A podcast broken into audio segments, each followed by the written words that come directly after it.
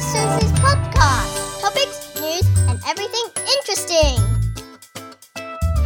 大家好，今天是礼拜四晚上。你觉得我是那种很早以前就已经决定每个礼拜要讲什么的吗？我常常都觉得其他 podcast 的人哈都有什么防纲啦，决定什么，我真没那么 organized 哎。我是真的快要到这一天的时候，我才想想要讲什么有用的事，对你有帮助的事。我通常都会一直想有什么东西我可以讲，然后会让你多多少少有一点点东西可以得到，不会听着我讲半天废话这样。所以我今天要讲什么呢？我今天要讲给你一点点去出去演讲哈，或者是去 presentation 的一些小撇步。我不知道怎么用。game 呢？我跟你讲，人吼，你那吼恭维吼，人会听吼，安呢对你就是生活或者是你的工作给 game 都有些帮助啦。那现在就要到爱线时间，对不对？我跟你讲啦，你已经一定看过我的爱线东西了，对不对？我就昨天不是去得那个幽默演讲比赛的冠军吗？这个不用再爱线，我就讲完就好了，已经 po 过了。但是我要告诉你，在我的记忆还犹新之前，我来告诉你一些撇步，还有昨天一起去比赛的人，他们有一些东西。其实我不会觉得说我有，我虽然赢了，但是我不会觉得我那个 speech 是特别的好。我不觉得，我觉得每一个人都有不同的东西。他只是稍微受，我只是稍微比较受爱戴一点，这样子而已。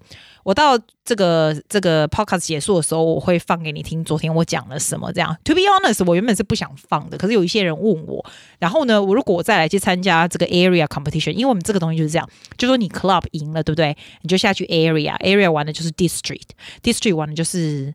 是不是不同的省份还是国家，然后最后是到 international？哦，我是没想那么远呐，one step at a time。然后下一个 competition，它是在我回来杜拜的第二天。哦，我都觉得行不行啊？但是没有关系，我现在就要告诉你，有一些什么小撇步你可以用，因为它这个哈、我们我们如果你去 Toastmaster，你就会发现，全世界所有 Toastmaster 都是一样，这个这个演讲会有没有？它都是一样的 regulation，它就是说每年就会办一个这个幽默 humorous 的 speech competition speech contest 这样子，然后还会办另外一个好像是 table topics，就是即兴演讲的，然后也会办什么 inspirational 什么挖狗手挖西北一样，但是每年都是差不多这个时候就是幽默的这样子，那。你会发现哦，幽默有一些特别的撇步，你可以用到。比如说啦，当你在 design 的 speech 的时候，哈，你可以 make sure 你的 content，你的内容 be relatable。其实幽默 speech competition 通常都是在讲 story。If you good at telling stories，或者是 telling what happened around your life，你的身边一些发生有趣的事情，所以 be relatable 就是让观众能够。有心感深受，这种是最好的。平常在在 deliver 你的 speech 的时候，放一些就是让观众可以 relatable 的东西是非常重要的。因为我不是跟你讲两亿次，就是每次你在 present 什么东西的时候，你一定要从听众或观众的 point of view 来 shape 你这个 speech 或者 shape 你的 presentation。如果你都是在讲你自己有多好多好的话，人家就会不想听了。每个人都是为了自己，你知道吗？所以你做了什么东西，你要让人家听，你都要想人以人家的 point of view，人家想要听什么。所以第二个呢，就是说哈，有时候你做 speech 的时候，it's very good to do self depreciation，就是你自己哈开自己的玩笑。别人开你的玩笑，你会被送；但你自己开你的玩笑，你看起来就很大气了，你知道？你开你自己玩笑，大家就觉得蛮好笑的。我觉得这是一个非常非常好的 tips。像昨天哈，有一个另外跟我们一起比的一个男的，他是一个很高大的外国人哦，他就一直开他自己名字的玩笑，然后呢，他本人就很好笑。其实我觉得他讲的非常好，他后来是被 disqualify 是因为怎样，你知道吗？因为他讲太久了，我就觉得他真的很可惜，他为什么不？先练习他的时间呢，你知道吗？他就是你知道我练的时候 very strictly practice with time，可是这个外国人就没有，他就是一直攻，然后我就觉得啊，你哪攻啊？因为你知道他如果变成红灯的时候，你就直接被 disqualify。我觉得这种东西你实在是自己可以 avoid 的，你知道吗？但是他讲的东西就是他整个 speech 就是 shape around making fun of himself，我都没有听到底他就被 disqualify。可是我觉得那是一个很好的 element，你知道吗？第三个就是，如果你要做一些幽默的东西，哈，it's good to be vulnerable。你知道 vulnerable 是什么意思吗？就是 vulnerable 那个字是很受伤，这样就是让你自己觉得很就是有点像 make fun of yourself，然后 make 你自己的 situation 非常的让人家能够觉得说哦，那安呢？我跟你讲一个 example，像昨天哈有另外一个 contest，我觉得他也讲的挺不错，然后他的 story 超级猛的。那个男没有得到原因，我觉得是因为他的声音实在太小声了。那个男的本来就是一个很 gentle 的外国人，然后他讲话就是很 calm、很 gentle，你知道吗？可是你知道上台讲话就不能这样。但是他的 story 超赞，你知道怎样吗？你知道我们澳洲有那种公共澡、公共厕所，然后在大学附近，他可能是大学的教授或什么的，然后大学附近就有那种，你知道，就是在路上的厕所，然后里面就是洗澡间，然后就是让那种大学里面的人就是去跑步干嘛就可以去洗澡，你知道哦。啊，他就在讲说，他进去洗澡，然后不是要投钱嘛？啊，那个门就会整个打开，你知道吗？然后你洗澡，然后他忘了他投钱是有时间性的，你知道吗？就一塞到一半，啊，那疼巴腿啊，那塞香菇，然后他眼睛，他还在那边 describe 说，哦，也逃都是泡沫，然后什么？啊，门就忽然打开，你知道那门打开有多恐怖吗？那门打开就就就对正对着那个。那个 cafeteria 大学 cafeteria，然后就是 in the middle 草原上，哎，我就觉得，我是觉得他头壳是有问题吗？他结束的时候，我还跟他说，你头壳问题，你怎么敢去那里洗澡啊？那个门真的如果没关起来，我一想到，我跟他说，我光听你的 story，我整个就紧张的跟什么一样。但讲就很好笑，很好笑。我觉得像他这样的 humor speech is so good，因为呢，他整个就会把我们带到他那个情境里面。He make himself vulnerable 啊，因为你想想看，他就讲说门一打开，他整个疼巴腿，就那个阿桑啊，在那个校园的阿桑，赶快把抽离拿过来，就是要帮他挡着这样子。哇塞，你不觉得那是非常 engaging audience 的东西吗？所以这个就是 put yourself in a very vulnerable position 的一个好例子。然后第四个啦，就是哈，有时候你要 make sure 哈，你开玩笑的时候要 politically correct，譬如说白人。就不可以在他的 speech 里面，虽然是好笑，但他不就可以，他就不能 make comment about Asian parents。像我昨天那个 topic 叫 Three Types of Parents，对不对？我就可以 make fun of Asian parents，因为 I am Asian。所以这是很重要，你一定要是那个政治立场 correct，就是 polit politically correct 才可以这样子。然后还有，我觉得还有一个，我们有另外一个 competitor 的 competitor 哈，我觉得他的也很好，因为呢。他是芬兰人，然后他的 speech 他是说，他是用那种，因为他有很他有芬兰的口音，你知道吗？然后他刚好在讲了芬兰的生活，然后跟一个澳洲人在问他芬兰，就是你知道他他有那个一个 dialogue，你知道他有一个对话这样，然后他就会人站在左边、右边、左边、右边这样演那个对话，然后你听起来就觉得超好笑的，因为这样就是很有那个情现场情境感这样子。我就觉得，哎，每一个人哦，虽然我不是说爱现说 I beat them all，我不是说我打败我全部打败他们，可是问题是，我觉得他们的里面的东西都非常非常好，这就是我说幽默 speech 的精髓。那你可能永远都不会参加幽默 speech 的 competition，谁那么无聊，对不对？但是你要想哦，你如果 ever，因为人是常常是需要在人家面前说话的，或者是常常需要，有时候你如果是学校的人呐、或者在念书啦，或者出来工作啊，有很多时候你都要做 presentation，对不对？不管什么 presentation 或 speech，如果你能够放你的幽默还有 being very funny 在里面的话，它绝对会让你的 speech 加分的，对不对？还有一点呢、我觉得我要讲一下 mindset，my mindset。意思就是说，哈，你上场之前，我们会有自己跟自己的对话。我昨天在上台之前，哈，我就发现，因为我们是抽，我们有五个 competitor，我是抽到第三号，你知道？其实第三号是有点可怕，因为你要等别人。不过我觉得最后一号可能更可怕吧。你哦，在等的时候，你在旁边等，要等着上台的时候，你就会觉得。你的脑子会自己跟自己对话，我觉得那是一个很可怕的东西。因为你在上去之前呢，我连我这种人，我都是很充足准备的人哦。可是我发现我的脑子会跟我自己讲说：“哇，这么多人，糟糕，我等下忘记了怎么办？或什么来啊？我点位那得叮咚就还了呢。”外公不要理他哈，他哦就会就会。你的脑子又跟你讲说，哎、所以怎么办？你会忘记这个，你会忘记那个。然后我手写满了那种重点，你知道？后来我想，你知道吗？我手写满了重点，我真的也没办法 in the middle of speech 去看它，干脆不要写。然后你变成脑子会有另外一个声音告诉自己说，不用这样想，不用这样想，你已经准备得很充分了。然后我发现，在我脑子最有用的那个声音是什么？你知道吗？是跟我自己讲说，就是你以后上台之前，你不要让那个 negative 的 voice 出来，你要让你那个 positive 的声音出来。然后那个声音是跟我讲说，你就当做这些人都是你的朋友啊。你在跟他们讲这个 story 的时候，怎么讲，你上台就怎么讲。这样，他就一个声音讲，然后我一听到我自己那个声音讲说，哎，对哈，这些人其实也都是我的朋友啊。那我要告诉他们 story，就是眼睛看着他们，然后让我平常非常 animate、非常有精神的告诉他们 story 的方法就好了。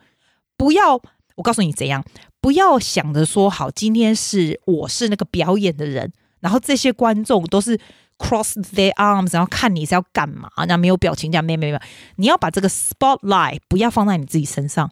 你上台的时候，你就把 spotlight，你这个叫什么什么灯啊，什么什么灯啦、啊，那中文叫什么伪光灯，什么挖狗手的，反正就放在他们身上就对了，要放在他们身上，然后你来告诉他们你想说什么。这样就算你忘记了，你也可以用自己的方法的把它讲出来。你不要把灯都放在自己身上，想说 I am coming to perform to you. I better get right, because I'm performing to you。这样不行，压力绝对不要放在自己身上。因为你会一直不停的想要 live up to your own expectation，所以不要这样子，Alright，just be someone who is very very real。然后呢，告诉他们一些事情，这样。还有 during 你的 presentation 或者 speech 的时候，哈，你要 make sure 你要一直不用一直啦，可是你要想到就是 every now and then，你要想你要怎么样能够让观众跟你 relate together。比如说你如果有问 question 也很好。You asking questions，他们就会忽然 alert，你知道？要不然就是因为他们在听你讲的时候，他们会想每个人呐、啊，在听你讲的时候都会想到这个 speech，how is that relate to me？ 所以你就要把它用这样的。譬如说啦，我刚开始这个 speech，我有我有 asking，is anyone who have kids，anyone who have two and three numbers above number of kids？那就会想，现场有人没有小孩的，就会觉得哦，这关我屁事，对不对？所以你要 make sure 你加一句。这个这个这个这个 situation，it could be you，could be what you have，呃，what you could be，or what you will be。你知道要 always try to relate to them 就对了。到最后，让他们一直不停的 engaging 这个 speech is quite related to me。这样，然后还有啦，at the end of the speech 啊，你一定要有一个 take away for them，就是你不能就是哦讲一些好笑的笑话就结束，不行。因为呢，我就跟你说，你跟观众或者跟人家讲话的时候，你一定要人家觉得人家听完你的有一点收获。虽然幽默的 competition 能有什么屁收获啊？可是 you still have to come up with some sort of inspiration. I always think，不管你做任何 presentation，任何的 speech，you have to give inspiration，或者是 take away at the end，这样你的 speech 才有 value 就是了。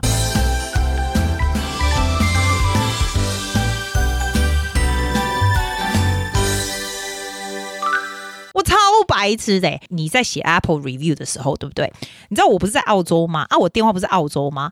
我若在澳洲，我只看得到澳洲的听众写的，我就看不到。你如果在其他任何国家，我就看不到了。真笑哎！难怪我就觉得我的我的听众那么有水准，都写英文。后来我才发现啊，我上去一个 website 嘛，然后然后就是重新就是你知道就是要去看一下你的那个 statistics 什么的，我才发现说啊有要死我，还有其他地方的写中文的，然后觉得好好笑，超白痴，所以我现在可以看到你写的哎，然后我觉得很好笑，你说有有人说什么哎那个家长忘记穿鞋回家，你知道澳洲的人怎样吗？澳洲的人很不爱穿鞋子，其实我很佩服他们。你知道为什么吗？你知道我们夏天很烫哎、那那我们亚洲我们就觉得说啊，你不会踩到钉子什么的，还真叫有可能踩钉子。你知道澳洲人就是喝酒，然后酒瓶什么碎片有时候，可是很奇怪，澳洲人真的不爱穿鞋子。他而且他最好笑是，他是出去不穿鞋，一类处一个浅 A R 来笑哎、海边但沙滩不穿鞋，可是他到柏油路他也不穿鞋。所以从我这里下课回去不穿鞋的人实在太多，那实在是太平常了，好吗？那我们摘有外公啊！有人说我讲话很有趣，我讲话正常就是这样，我也不是故意要有趣，我讲话就这样。连我那个孙啊，那个 Ronal，有没有？最后那个片尾讲话那个人呢、啊？他会讲说：“哎、古文讲话好快哦。”那我觉得你是怎样？你从出生出来我就讲这么快啊？我是要为你讲很慢吗？啊，我有在训练要讲慢，可是我跟你讲很难呢、啊。我恭维都是要紧啊。啊，你要叫我讲慢，我是不要讲。我要讲，您好，您今天好吗？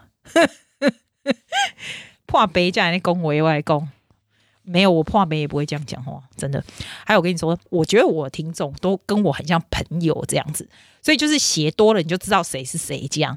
像 Cindy 现在，Cindy 现在是不是有没有觉得你很像我朋友，对不对？好，然后他跟我讲说，他觉得他最学到最多就是做自己。我就想说，哎呦，要学啊，我做半天你才学要做自己哦。我做半天 Podcast 讲那么多 topic，你只需要你要做自己啊呢？啊，是说也不错啦。没送的事就不要做，送的事就做这样子。而且我跟你说啦，有时候哈，你会发现你身边有时候。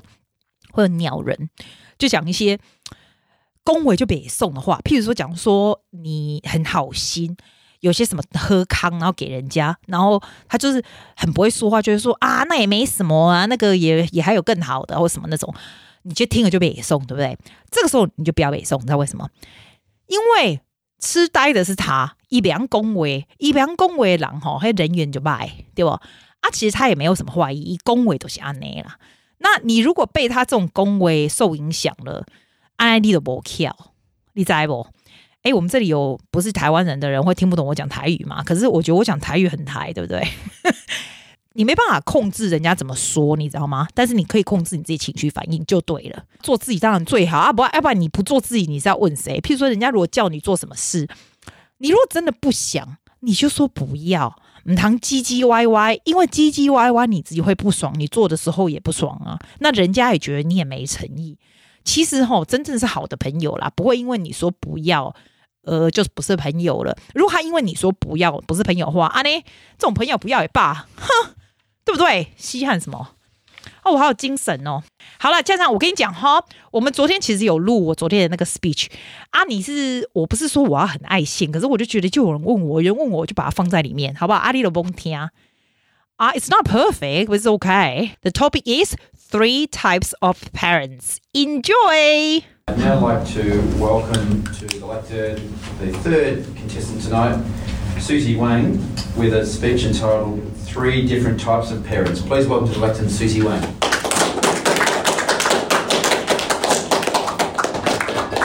Can I see a show of hands? Anybody who have kids? Anyone who has two and above number of kids? Thank you. My name is Susie Wang. I have a singing school in Mossman operating for the past 15 years in Mossman. I have seen all sort of parents in my life. Today, I would like to share with you three different kinds of parents. See which one is you, which one could have been you, or which one will you be? Mr. Chairman and my fellow Toastmasters, this is for you. The first type of parents is the super exhausted ones. They are often applied to the parents who have two and above number of kids under age 10. They're always in a rush. They were always lost. 30 seconds before the lesson, I will have the text from the parents saying, I'm just around the corner, Susie. I will be there any minute. Or they will be saying, there must be traffic accidents in Mossman because my car is not going anywhere and we're just stuck here. The amount of traffic accidents happen while they're on their way driving to me is really concerning. Meet Allison. Allison have three daughters. The youngest one is Beatrice, who comes to lesson with me every Tuesday afternoon. The first thing Beatrice comes to me will be, Susie, I forgot my books. Or, I, forgot, I can't find my iPad, it's not charged. If I collect all the items that Allison and Beatrice, all the similar parents that left at my studio, I will be able to open a new Costco or new business. I have something that beats them. That's Matthew, who has three boys. Matthew will come with three boys to the lesson, then go home with just two. and one is in the bathroom. They forgot little William is in the bathroom. I don't understand how this person can go home without shoes, without car keys, without a son. I don't understand. And these parents have talents. You know what talents they are? They will be able to fall asleep within 10 seconds on the couch when they're waiting for me. Count to 10, they will be sleeping with their snoring sound accompany our singing and piano.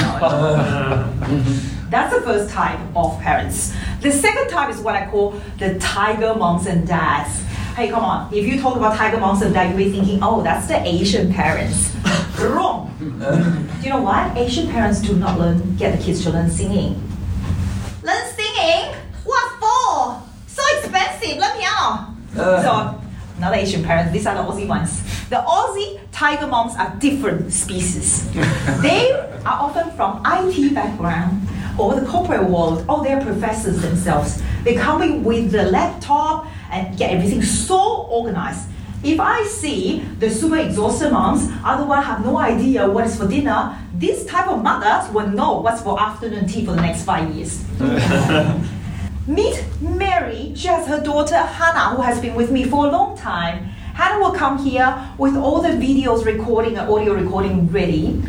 And I make sure on Sunday when Hannah comes, I always have my eyelashes and lipstick ready for filming. Hannah now speaks. She listens to my audio tracks all the time. She speaks like Susie's accent now. and the most interesting about these parents is they say, "Oh, we just learn singing for fun." Their fun only happens when they win competitions.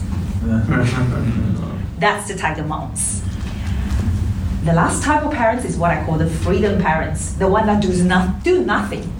My favorite type. They just pay oh, on time. They send a text say thank you, then they disappear from your life. the last time I see them was probably 10 or 5 years ago when we met each other for the first time. So our impression of each other is still young and skinny. These kids are so independent. Lucas, since at age seven, he will organize everything directly with me. No matter how heavy the rain is, what a storm is happening outside, his parents will not come and pick him up. So until now, at age 17, I think Lucas must have five or six of my umbrellas still not returned. Miss Scarlett. Scarlett's mom, she's 15. Her mom will not cook for them every single night. Her mom say life is busy. So every single member in the family will take turn to cook dinners. Scarlett wants to go as an exchange student in Europe. 15 months ago, Scarlett has to do babysitting job to be able to pay for her trip to Europe. Lucas and Scarlett are the most, most responsible, the most resilient kids you have ever met. I have a podcast every Sunday night talking to one teenager or kids. It's called Darling, What Did You Say? From the podcast, I ask kids one question. Every single episode, I ask one question. What is the thing that your parents do that you think is the best? And what is the thing that you think they can improve? Guess what? Every single kid can say the things they can improve without thinking and mm-hmm. endlessly. but over the year, I collect the things I say. The best thing about their parents is my parents give me freedom give me freedom to do whatever I want. And you will be so surprised that the kids will never abuse the freedom. They will make great control of this privilege. Now, which kind of parents are you? From the teacher's point of view, let me tell you the parents who respect the teacher, appreciate the teacher, and give freedom for the kids are the best parents. Anne Sanders, who is a very well known writer from New York Times, she said, it's not what you did for your kids that makes a difference. It's what you teach your kids to do it for themselves that make them a very special person. Mr. Chairman, this has concluded my assignment.